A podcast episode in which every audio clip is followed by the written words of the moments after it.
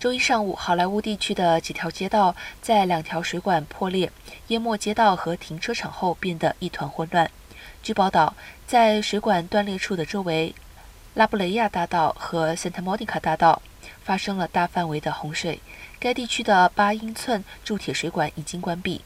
位于 Santa Monica，Bolivar 的 Highland 南行街道现在已经关闭进行维修，但是目前还没有关于这次水管断裂造成财产损失的报告。